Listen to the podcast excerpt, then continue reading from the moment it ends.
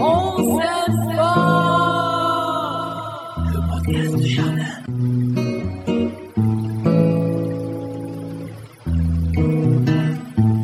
Bonjour à toutes, bonjour à tous, on est ravis de vous retrouver pour, euh, allez, presque une heure de podcast.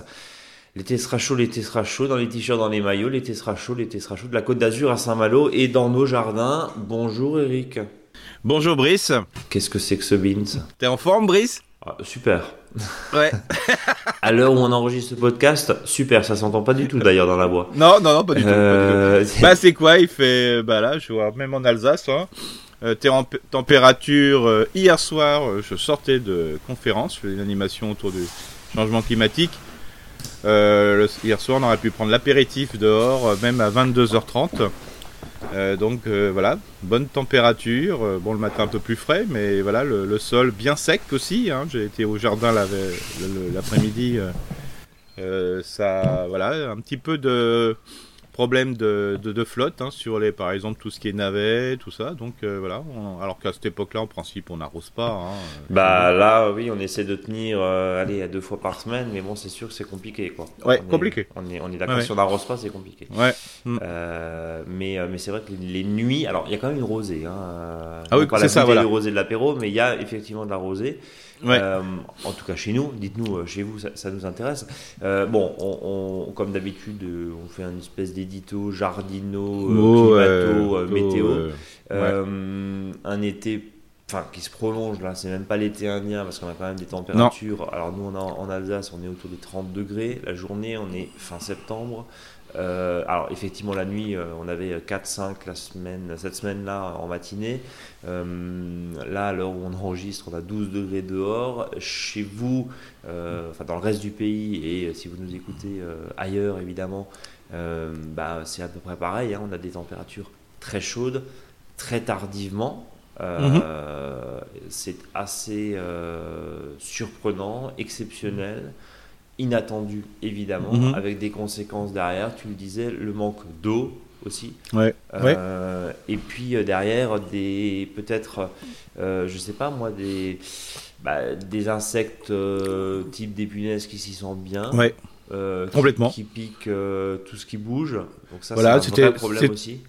Oui, hier c'était la grande discussion justement avec les gens parce qu'ils disaient tiens c'est marrant, on a des tomates, on a l'impression qu'ils sont en train de prendre le, le, le mildiou quoi, Hum. mais les feuilles sont belles. Alors bah, j'ai bah non c'est pas du tout le mildiou quoi, C'est simplement les, des micro piqûres qui sont faites sur les, les tomates qui font que les tomates pourrissent et sont déformées et compagnie quoi.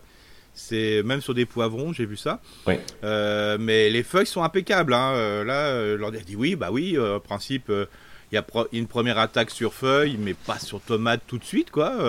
Non, non. Et puis, certains m'ont même parlé de maladie du cul noir sur la tomate, qui est due à un problème aussi euh, sur les, tomates, je dirais les tomates d'automne, hein, c'est-à-dire la tomate qui a fleuri. euh, au mois d'août là et qui euh, voilà qui doit venir voilà euh, qui sont des fois des tomates plus petites avec la, chair plus ferme quand il fait un peu plus froid le matin mais là c'est pareil hein, c'est souvent un problème d'eau aussi mais par contre euh, là c'est vrai que les punaises piquent beaucoup euh, vont chercher la flotte hein, euh, bon nous euh, enfin dans certains secteurs alsaciens on est envahi par les moustiques tigres Euh, ça aussi alors là c'est pas pour piquer la tomate mais pour piquer le jardinier et la jardinière donc euh, voilà, les insectes piqueurs sont très présents. voilà. Je Et- suis persuadé que là, quand il va y avoir peut-être euh, une petite pluie, puis qui va permettre de renforcer, je dirais, les, la, la pousse, hein, parce que là, j'attends le, le- le rebond de la nature. Parce que quand des fois, il a fait encore une période sèche comme ça, c'est un peu stressé. Je me demande ce qui va se passer au mois d'octobre. Parce que l'année dernière, faut pas oublier qu'au mois d'octobre, en, octobre 2022, euh, il y avait ce qu'on appelle le printemps euh, en automne avec des, même des, semis euh, printaniers, des reprises, des bourgeons qui débourraient, avec même des floraisons d'arbres fruitiers. Là, j'attends pour voir si on a le même phénomène, et notamment des fois sur des framboisiers non remontants qui remontaient. Et, puis aussi, peut-être j'attends, j'attends les insectes piqueurs.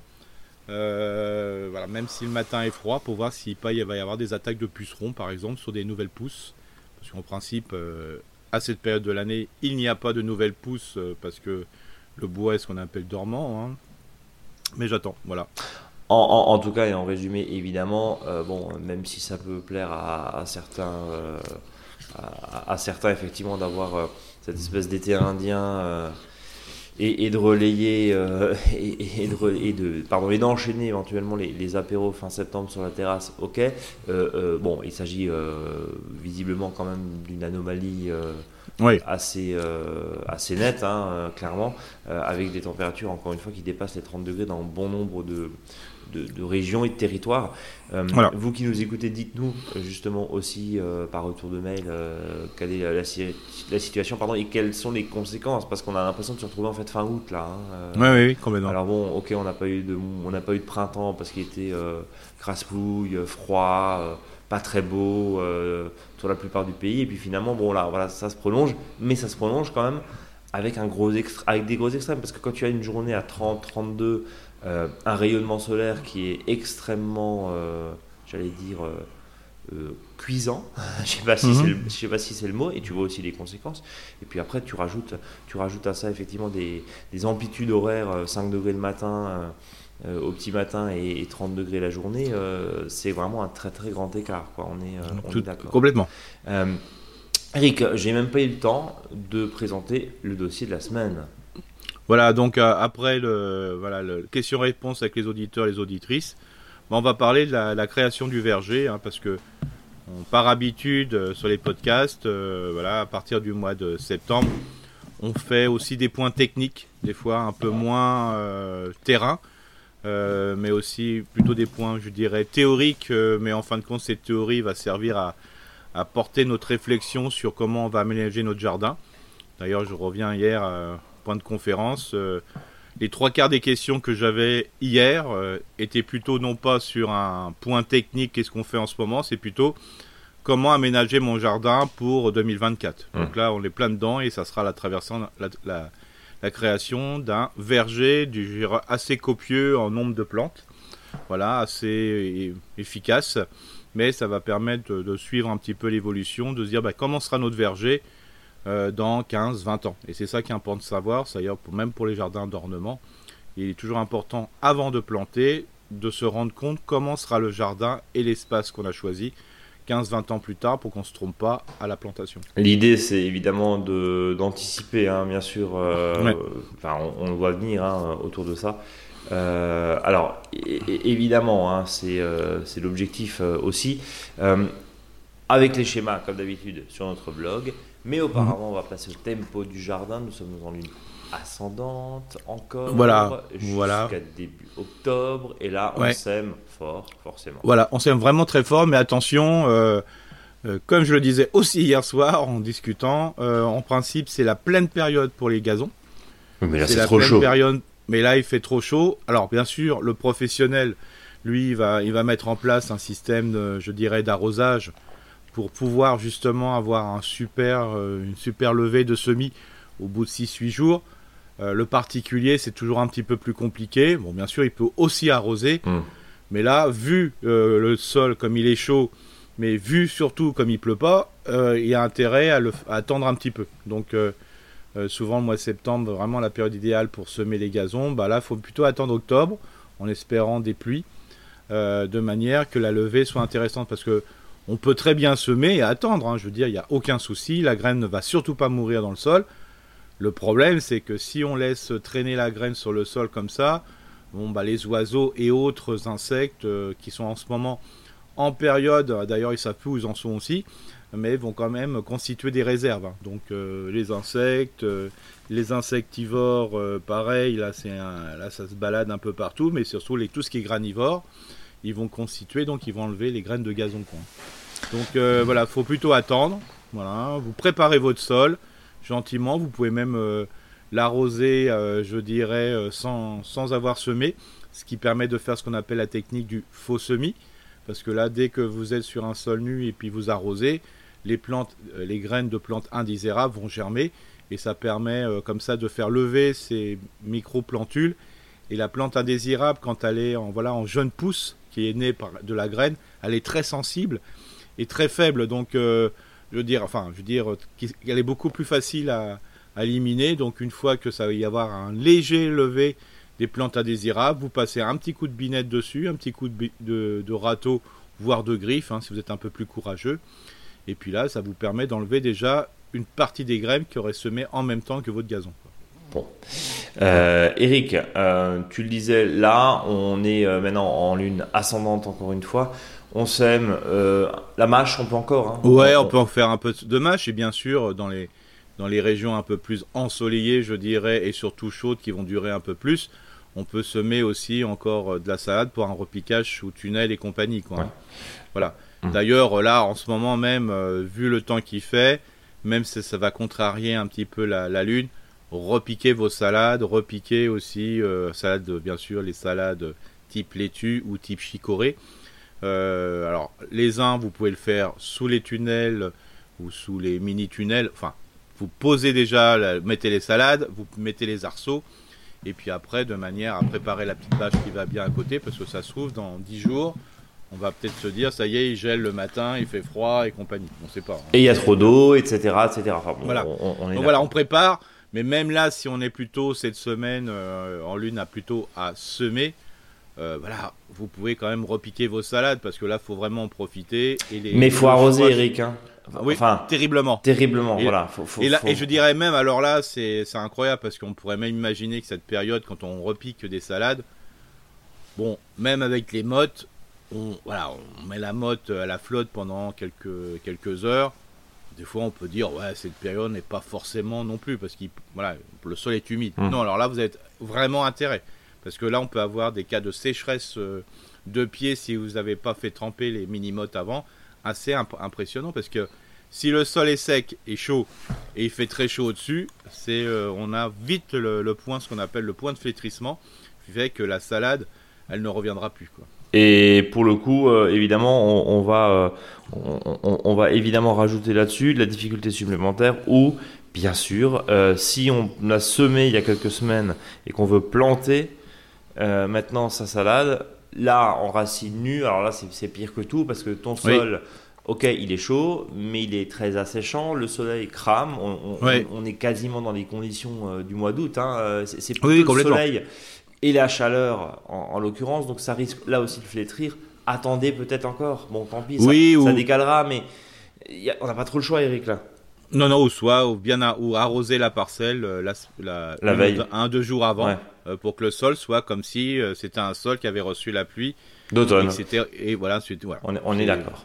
On est d'accord. Euh, Eric, on, se reverra évidemment la semaine prochaine, mais euh, juste en, anticipant un petit peu, à partir du 6, on bascule en lune descendante. Donc là, on plante. Donc voilà, on aura une, bonne quinzaine à partir du 6 à, la plantation. Euh, là, on sera vraiment sur. Vous pouvez tout planter globalement, parce que bon, peut-être qu'on se trompera, mais là, à partir de ce moment-là, vous pouvez aller voir vos pépiniéristes adorés, vos horticulteurs adorés, ou même les plantations euh, de plantes vivaces hein, comme les fraisiers. Vous pourrez aussi euh, commencer les bouturages. Alors là, pareil, le bouturage, hein, je rappelle bien, hein, c'est mettre une branche sans racines dans un sol. Donc là aussi, il faut que le sol soit humide en continu. Donc, euh, je le disais, octobre, c'est quand même la super bonne période.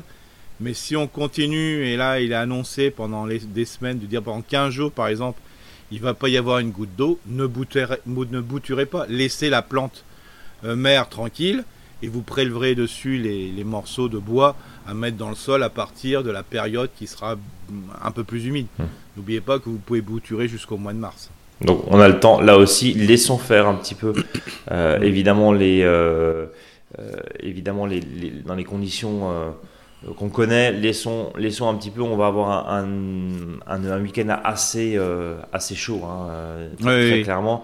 D'où là, voilà, il, s'agit maintenant de, décaler un petit peu en espérant derrière. Alors là, c'est une, c'est un souhait de jardinier évidemment, mais que les conditions soient un petit peu plus automnales d'ici d'ici quelques jours, voire semaines. mon cher Eric, je te propose de passer aux questions-réponses de nos chers auditeurs et auditrices qui nous envoient, et qui sont nombreux à nous envoyer euh, leurs messages, commentaires, questions sur contact.monjardinbio.com. On va commencer par Johanna qui nous dit Je vous écris car j'aurais besoin de vos conseils pour savoir quand récolter les tournesols. J'ai planté 80 tournesols fin juin afin de nourrir l'hiver prochain les oiseaux avec les graines. Ils ont fleuri la deuxième quinzaine d'août et là, Ils ont la tête toute penchée. Pourriez-vous m'indiquer quand les récolter et comment les faire sécher? L'année dernière, je les ai suspendus aux poutres d'une grange, pourtant bien ventilées, mais les têtes avaient pourri. Merci pour votre réponse ainsi que pour le partage de connaissances, votre pédagogie et votre patience.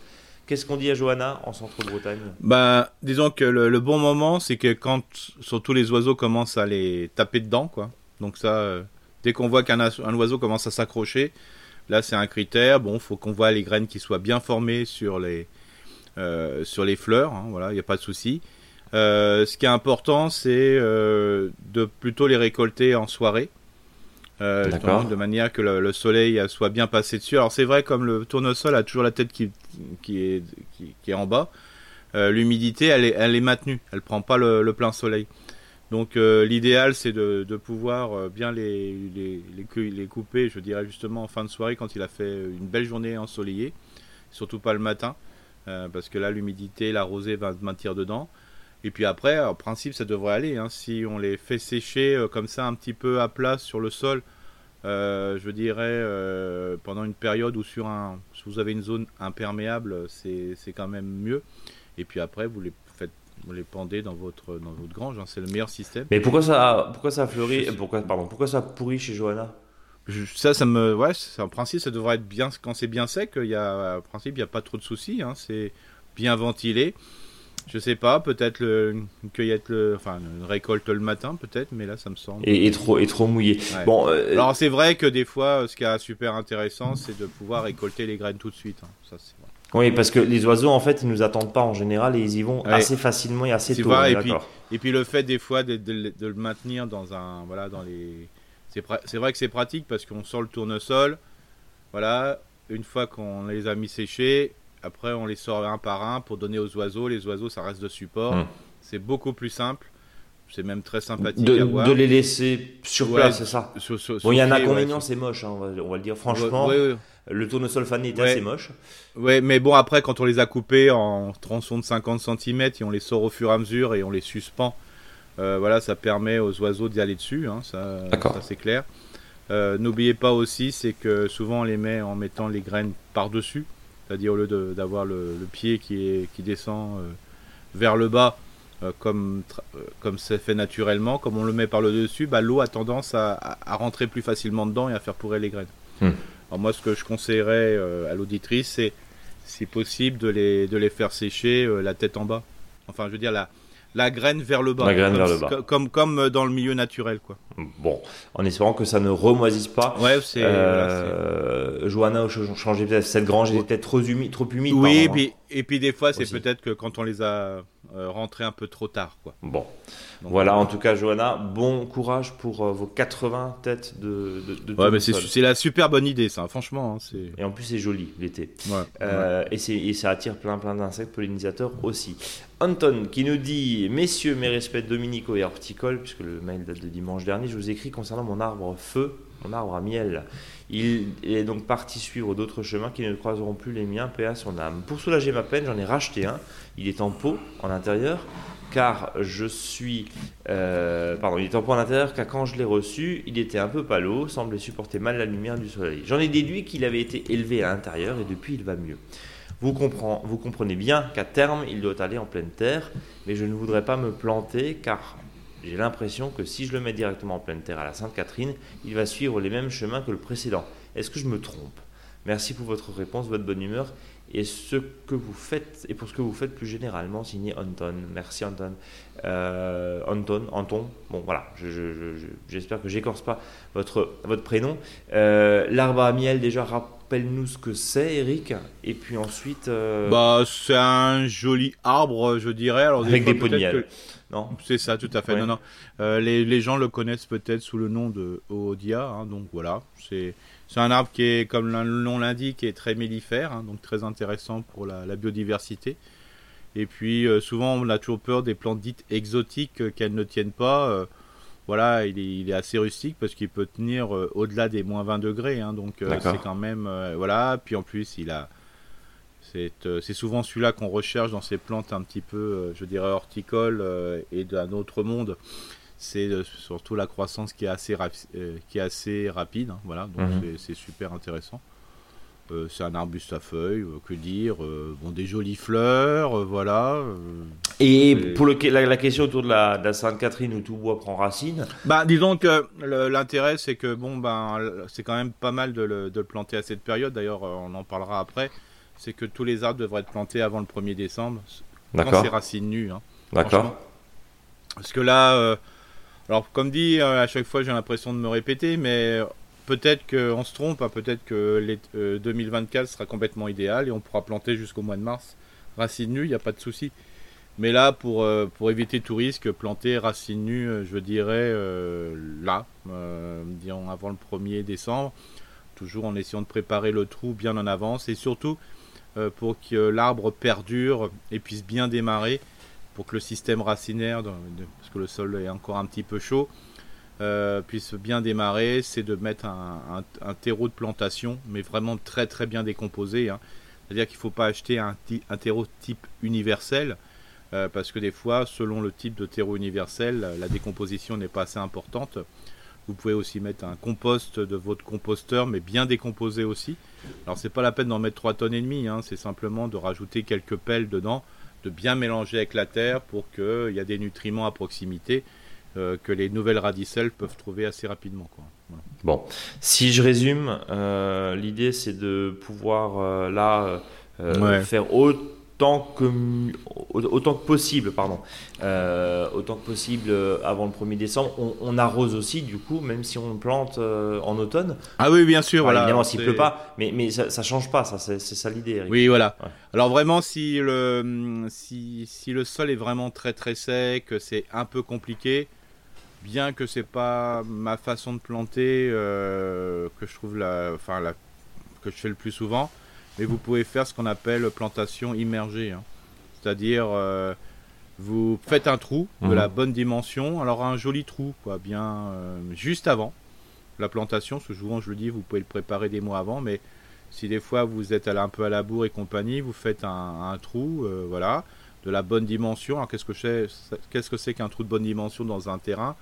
C'est de prendre euh, le système racinaire et de rajouter un tiers à peu près. D'accord. Euh, de chaque côté. De chaque côté. Et euh, vous remplissez d'eau votre trou avant de planter. Alors là, il faut déjà avoir bien mis déjà le piquet hein, dedans, hein, n'oubliez pas. toujours le trou, le piquet. Vous mettez votre arbre, vous remplissez d'eau de manière que vous remplissez jusqu'à temps que l'eau reste bien euh, sur, le, sur le bord. Hein. Donc euh, voilà, donc euh, que ça se que ça s'infiltre pas dans le sol. Alors bien sûr, si vous avez un sol sableux, ça va être compliqué. Ça c'est clair.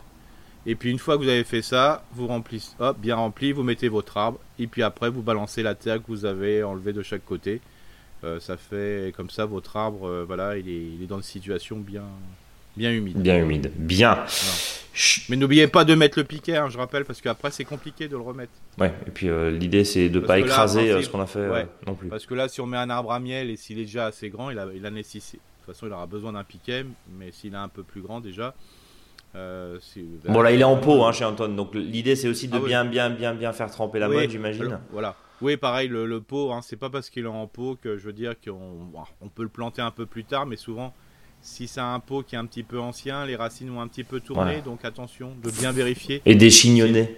Ouais, d'enlever le chignon, de bien les mettre les racines sur les côtés, de le reprendre parce que des fois, en, principe, les horticulteurs, euh, voilà, ils, ils, jouent pas à ce jeu-là parce que sinon l'arbre tourne, les racines tournent et ça ne le fait plus pousser. Mais euh, voilà, bien le prendre. Mais moi, je toujours avant le 1er décembre, autant que possible.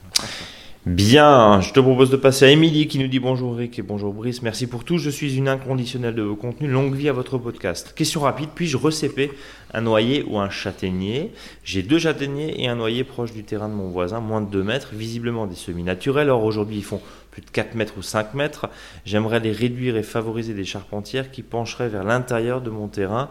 Hmm. J'imaginais couper les troncs à 40 cm du sol.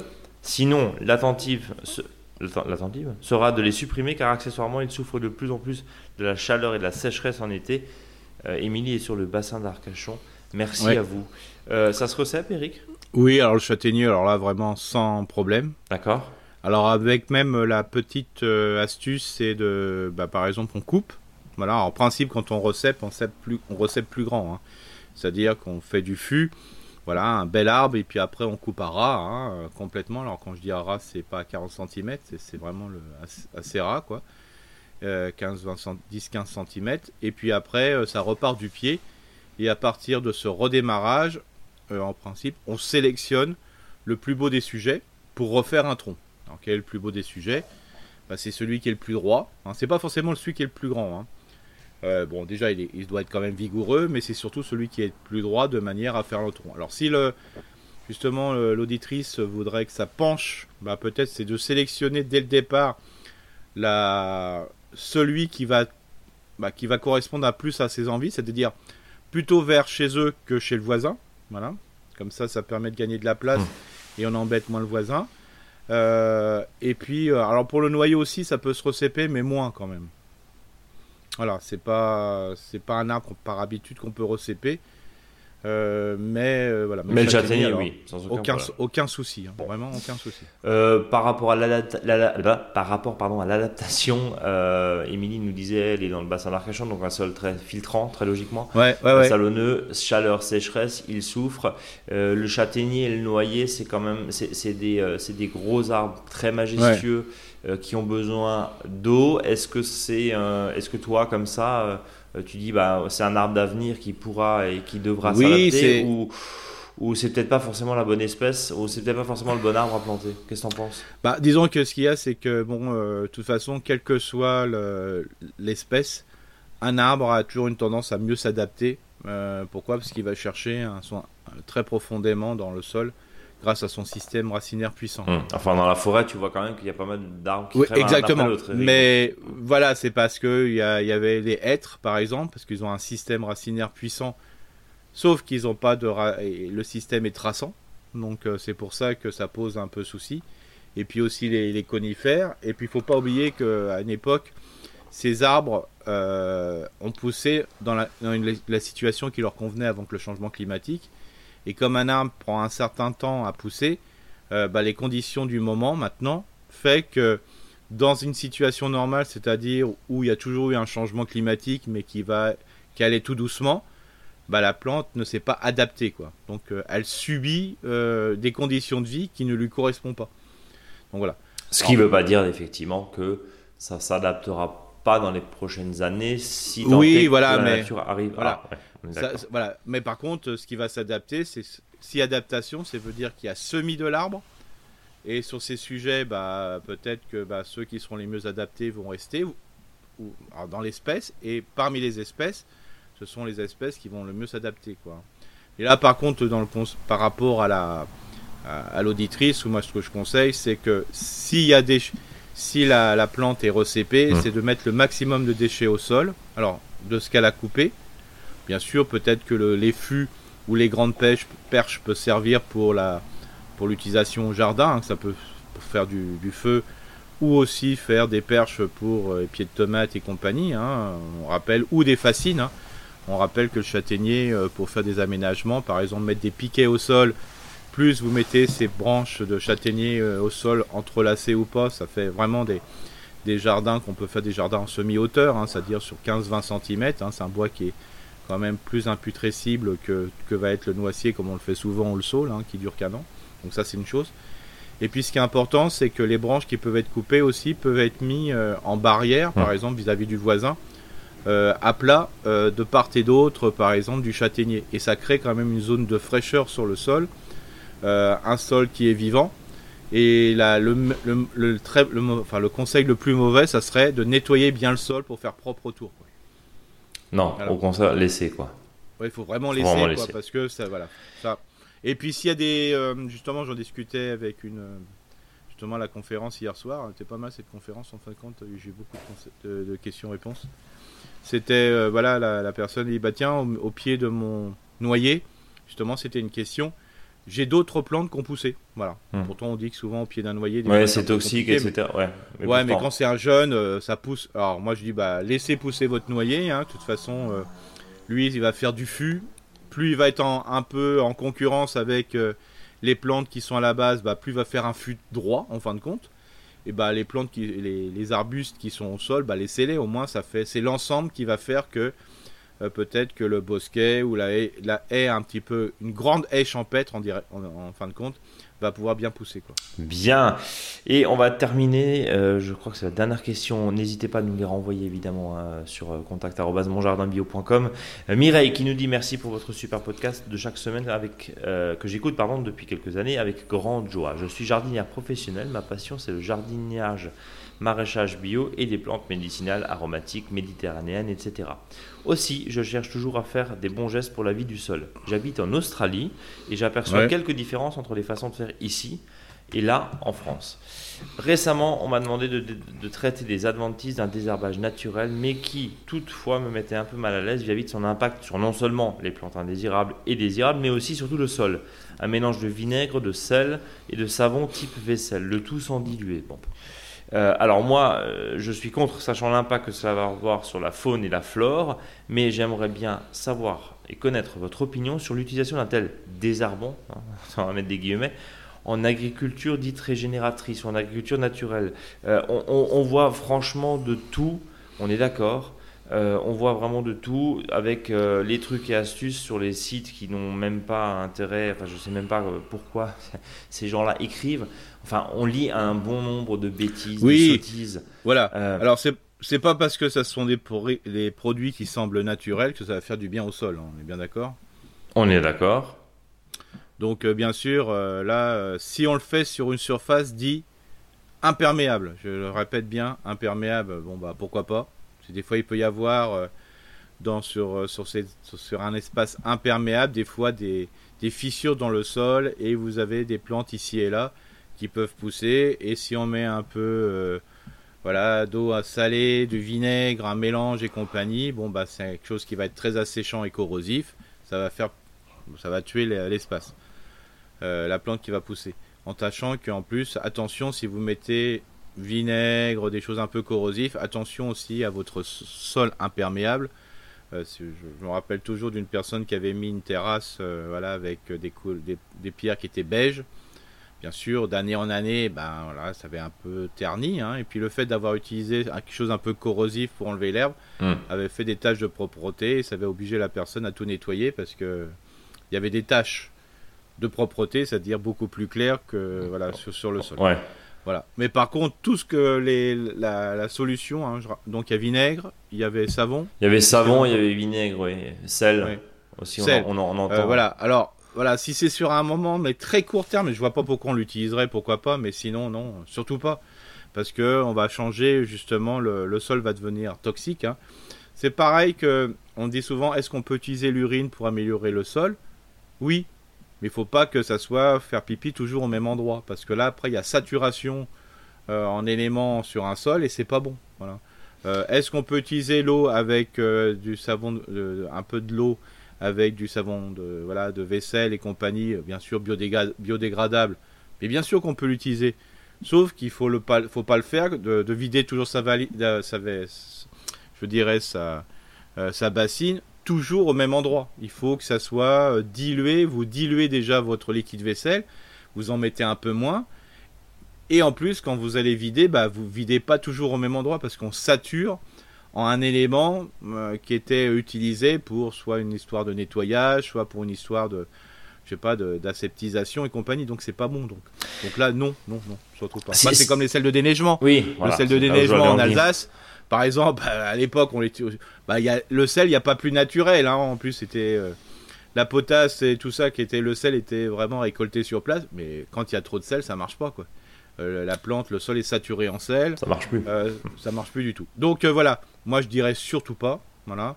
Surtout que la personne est en voilà sol voilà en système de gestion du sol régénératrice, système maréchal, maraîchage sol vivant. Hein, donc ça faut surtout pas faut pas faire ça. Hein. donc la meilleure des solutions c'est de soit de, de, jouer avec justement ces adventices.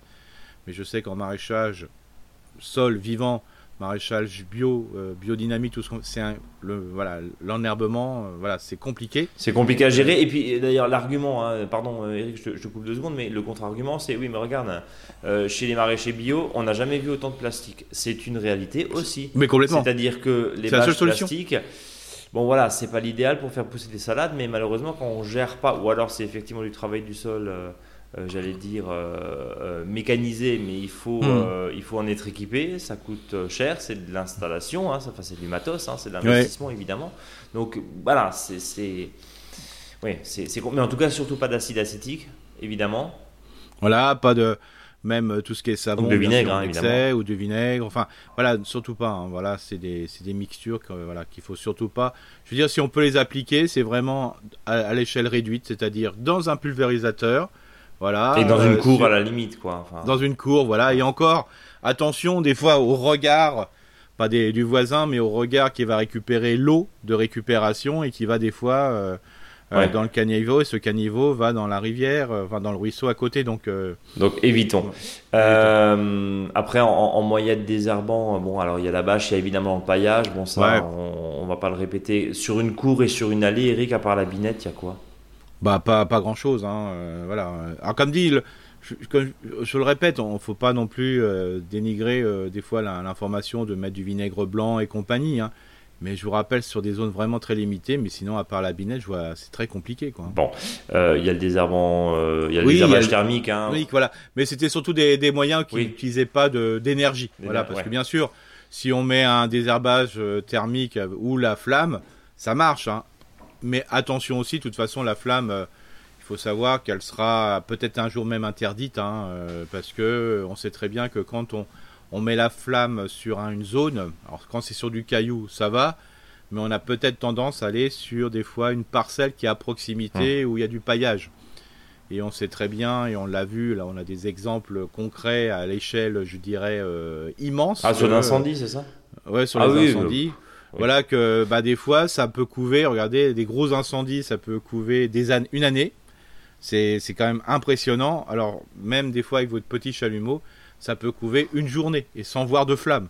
Et par contre, ça, peut démarrer le- les incendies ailleurs. hein. Euh, se pose des questions sur les barbecues, euh, se pose On est- donc on est là, euh, bien sûr, le désherbeur à flamme. L'idée, c'est évidemment de réserver ça uniquement sur des cours. euh, Ouais, Et que l'hiver, et encore, aujourd'hui, il y a des sécheresses hivernales. Quoi. Ouais. Donc, euh, Oui, et puis après, enfin, l'idée, c'est pas de désherber à la flamme un talus, quoi. Là, dans ces Ouais, cas-là, j'ai envie de dire une grosse bâche plastique, mais qu'on va réutiliser. Euh, Oui. Eric, on- avait la question, je crois, il y a 15 jours, euh, qu'on va réutiliser peut-être mieux. Alors après, encore une fois, ça reste du plastique, oui, Ouais. mais on est obligé de trouver aussi des alternatives. Ou, Ah oui, ou- ou- ou sinon, bah, tout simplement, un très gros paillage. Mais Mm. quand tu es sur un talus, tu es en pente, donc derrière ton paillage, faut qu'il tienne. Euh, S'il flotte beaucoup, ça va raviner, donc tu vas retrouver ton paillage en bas. Enfin Mm. voilà, c'est-. Mis à Oui, part voilà. passer à la débroussailleuse, mais alors dans ces cas-là, on peut aller plus loin. Les débroussailleuses, oui, mais on a un fil sur la débroussailleuse. Combien de bouts de plastique sont retrouvés après que Ouais. tu passes la débroussailleuse C'est très compliqué. Euh, Oui, c'est pour ça qu'il faut le faire en pleine conscience, j'ai toujours de bien identifier. Et surtout là, c'est vrai que c'était une question qu'on m'avait posée aussi, euh, bah, sur un terrain en pente. Hum. Alors s'il n'est pas trop, trop grand, euh, il y a un petit effort, enfin un gros effort à faire au début, qui est des fois super intéressant, c'est de faire des marches. C'est-à-dire de faire, voilà, comme une rizière, hein, si on voulait, mais sans l'eau. Euh, c'est de pouvoir faire des niveaux comme ça, euh, de manière à faire des escaliers, et c'est beaucoup plus facile des fois à le gérer. Et euh, c'est- des, fois, on voit, voilà, on voit un, un beau talus. Alors, je rappelle, il faut que ça soit humainement, la dimension soit humainement gérable. hein, faisable, on est d'accord. on voit un beau talus, il n'y a plus d'herbe dessus, et on plante, voilà, tous les 30, 40, 50 cm en fonction du type du végétal. Et on se dit, tout va être couvert et tout sera tranquille. Euh, bah, pas forcément, euh, parce que même sur un comme tu disais, il y a des adventices qui vont pousser. Euh, alors, des fois, ça peut être intéressant de reprendre le talus, quoi, et de faire des niveaux comme ça. Et ça fait plus au système rocaille. Et les gens ils disent je veux, être tranquille en mettant des fois la même plante partout, c'est un couvre-sol. Ok, euh, ça peut être une solution. Mais des fois, la belle solution, c'est de faire une rocaille. Et la rocaille, des fois, est beaucoup plus facile à gérer. Euh, elle est beaucoup plus jolie, elle est beaucoup plus, je dirais, euh, elle apporte beaucoup plus de- d'espace de, biodiversité et de, diversité variétale. Donc euh, voilà, à réfléchir. On termine avec Amélie. Bonjour Eric et bonjour Brice. Tout d'abord, je me joins en compliment des autres auditeurs pour vous dire un grand merci pour ce podcast qui illumine nos semaines au cours des saisons. Voici ma question. Nous voulons aménager l'espace autour d'un grand pin situé au nord de notre maison. Nous souhaitons varier les hauteurs avec de la densité. Euh, afin de cacher la route. Auriez-vous des suggestions d'essence favorables à la biodiversité, mais aussi nourricières, qui se plairaient sous le pain, donc plutôt en milieu ombragé et acide? J'aimerais beaucoup y mettre des myrtilles. Qu'en pensez-vous? Une deuxième question courte au passage. Mes choux et mes choux-fleurs ont souffert d'une belle attaque de pyride. Comment puis-je mm. les aider à se remettre? Euh, un purin d'ortie pour l'interrogation. Mille merci, Amélie, une Alsacienne en sud Gironde.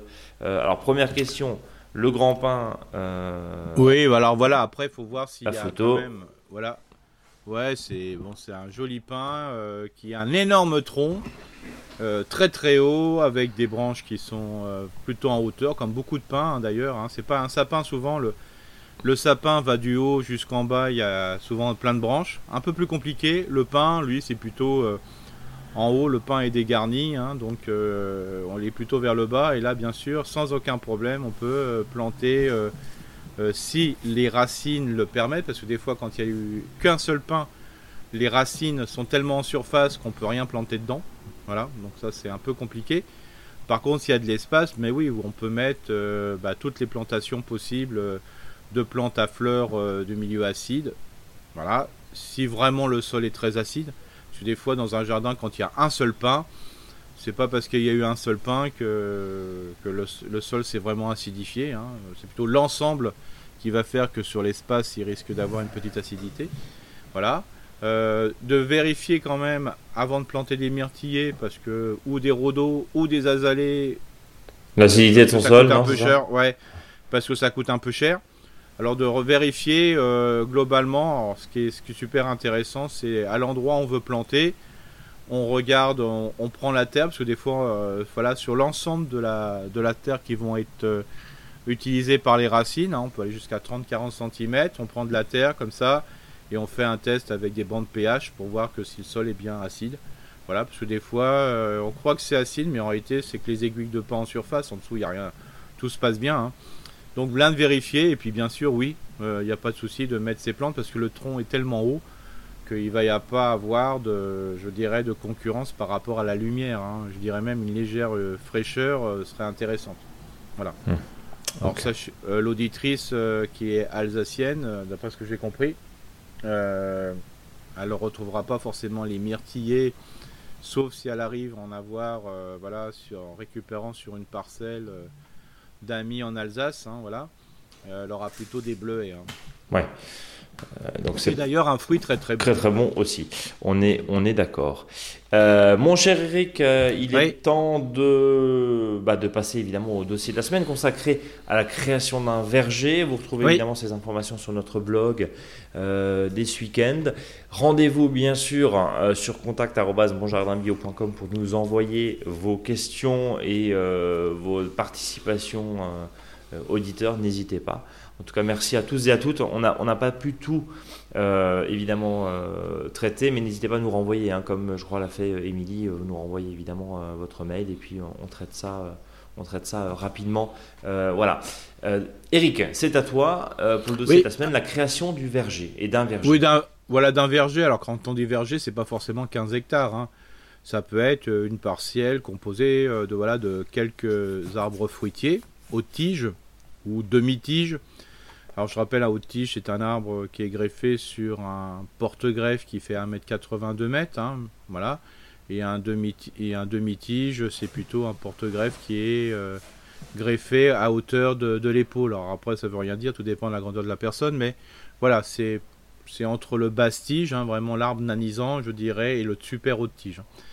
Donc euh, le principe, c'est de, comme je disais auparavant, et quel que soit le type d'arbre, hein, j'en ai parlé, euh, l'arbre à miel tout à l'heure, c'est de planter avant le 1er décembre autant que possible. Déjà, un, parce que ça va avoir une meilleure reprise. Deux, parce que chez leurs horticulteurs et pépiniéristes, vous avez quand même euh, les plus beaux sujets. Vous avez un choix important. Alors, pas simplement par rapport à l'espèce. Hein. Bon, en principe, vous trouverez toujours des cerisiers, mais c'est surtout des fois si vous avez une variété qui vous, voilà, qui vous titille un petit peu, bah, pour la trouver, des fois, au mois de février, c'est un peu compliqué.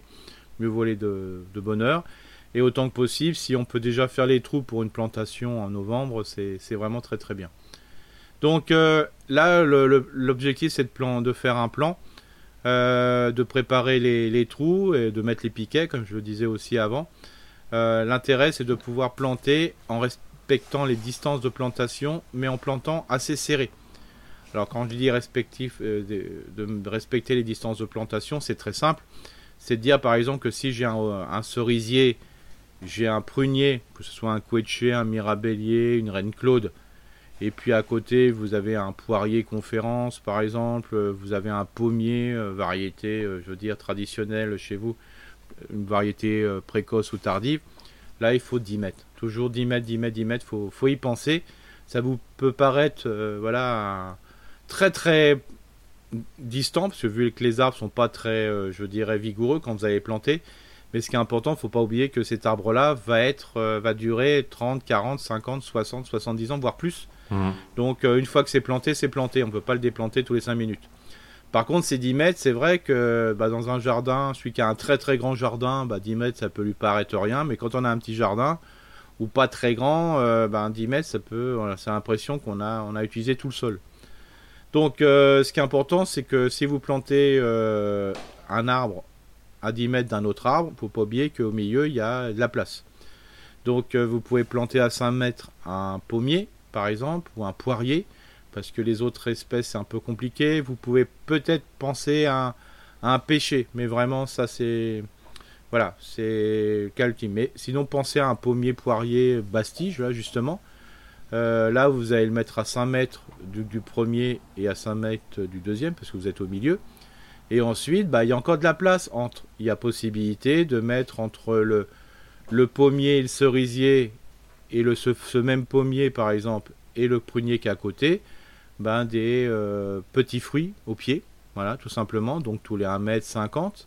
Donc ça vous permet d'en mettre à peu près 3, 2 à 3, donc c'est important. Donc comme ça, ça vous permet que sur l'ensemble de votre verger, vous avez peut-être par exemple, dans le cas de l'exemple qui vous sera montré euh, dans, le, dans le schéma, vous avez planté peut-être que 3 hautes tiges, voilà. Mais par contre, euh, si vous en mettez sur le rang, c'est-à-dire euh, vous mettez un pommier euh, et un prunier et un, petit fruit entre à chaque fois, et puis entre les rangs, c'est-à-dire au nord, derrière les, petits, les hautes tiges, et au sud, c'est-à-dire devant les hautes tiges, et là vous avez planté des basses tiges et des petits fruits, bah, vous allez très vite à un nombre très très important d'arbres fruitiers par contre, il faut savoir que dans le temps, et c'est ça qui est, important, bah, vous ne pourrez pas tout garder. C'est-à-dire que peut-être euh, au bout de. Si le sol est, assez poussant, bah, peut-être qu'au bout de 12 ans, bah, il y aura un certain nombre de petits fruits que vous aurez perdus parce que il manquera de lumière. Par contre, c'est pas très grave parce que les petits fruits qui semblent être perdus, en réalité, entre-temps, vous avez pu prendre des rameaux euh, de ces petits fruits que vous alliez enlever et vous pouvez les bouturer ailleurs. Et puis, euh, près 7-8 ans plus tard, c'est-à-dire après, voilà, c'est à partir de la 20e année, voire un peu plus, bah, peut-être que le, les arbres aux tiges, et je l'espère, ont vraiment poussé. Donc, vous ne verrez peut-être que ces trois grands arbres fruitiers aux tiges. Par contre, sur la, en plein sud, c'est-à-dire juste devant, euh, vous aurez peut-être encore des bastiges euh, type pommier poiré, et encore ça sera un peu la fin, hein, sur un bastige, je dirais, type, sur un, euh, c'est vraiment la fin, 15-20 ans, hein, voilà, on arrête. Par contre, il y aura encore des petits fruits où vous aurez replanté des petits fruits.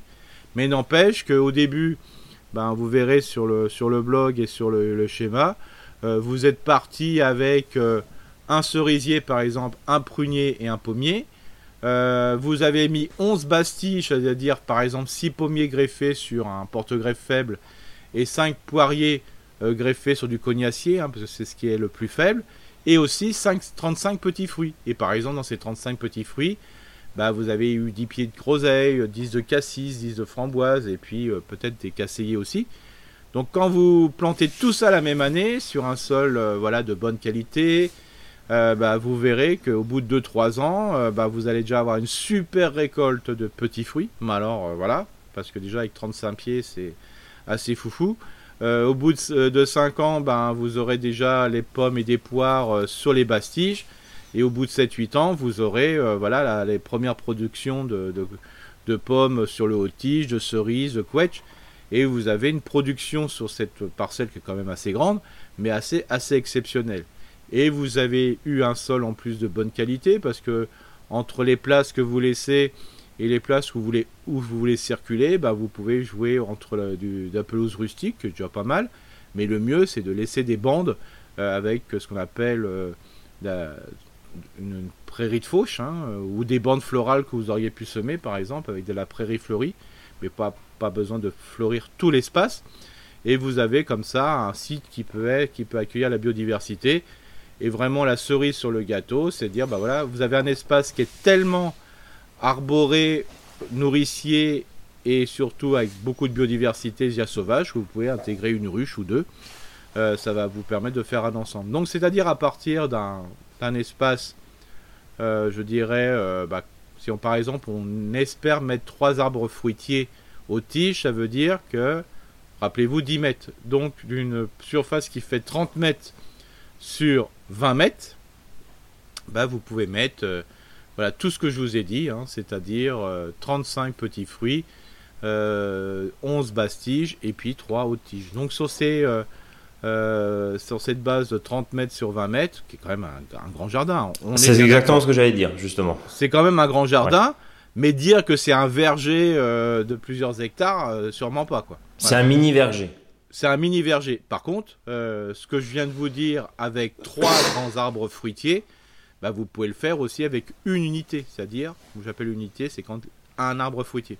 Et vous pourrez à la avoir, avoir bah, des petits fruits et vous pourrez avoir aussi euh, des petits pommiers, un petit pommier, un petit poirier.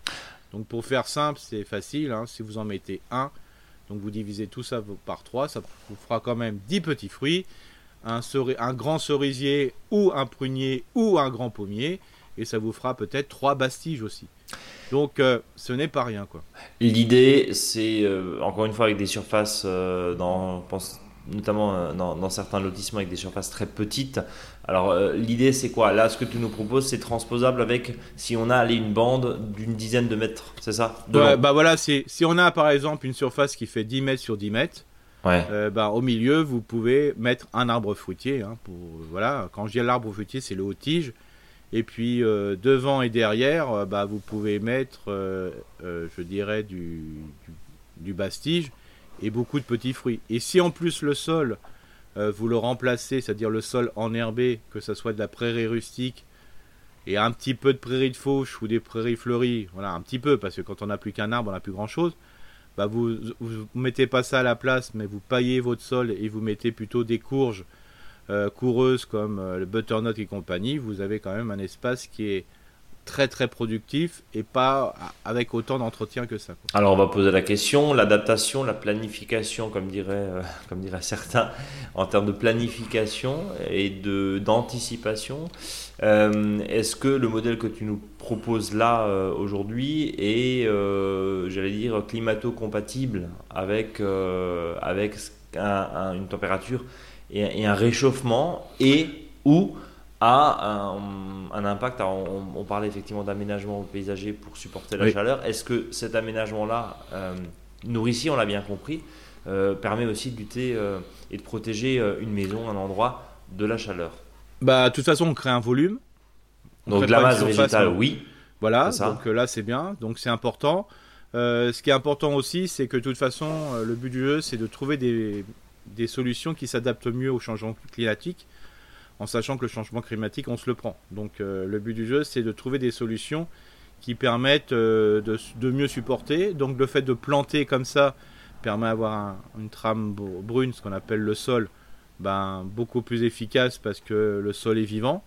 Euh, ça permet aussi d'avoir un, espace qui est beaucoup de biodiversité. Donc là, la notion de trame verte, bah, là c'est quand même super intéressant. Mhm. Et puis si on a du haut de tige, alors je sais que des fois c'est pas facile euh, de vivre sous un haut de tige parce qu'il peut y avoir des fruits qui tombent, mais c'est momentané.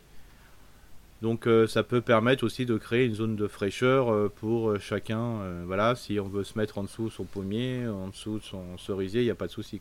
Bon, donc la réponse est oui, tu coches les cases, Oui, bien sûr, euh, voilà. ça peut s'adapter. Maintenant, la reste, reste à savoir effectivement si les hautes tiges, donc on a bien compris, hein, euh, du pommier, du poirier, du cerisier, du prunier, etc.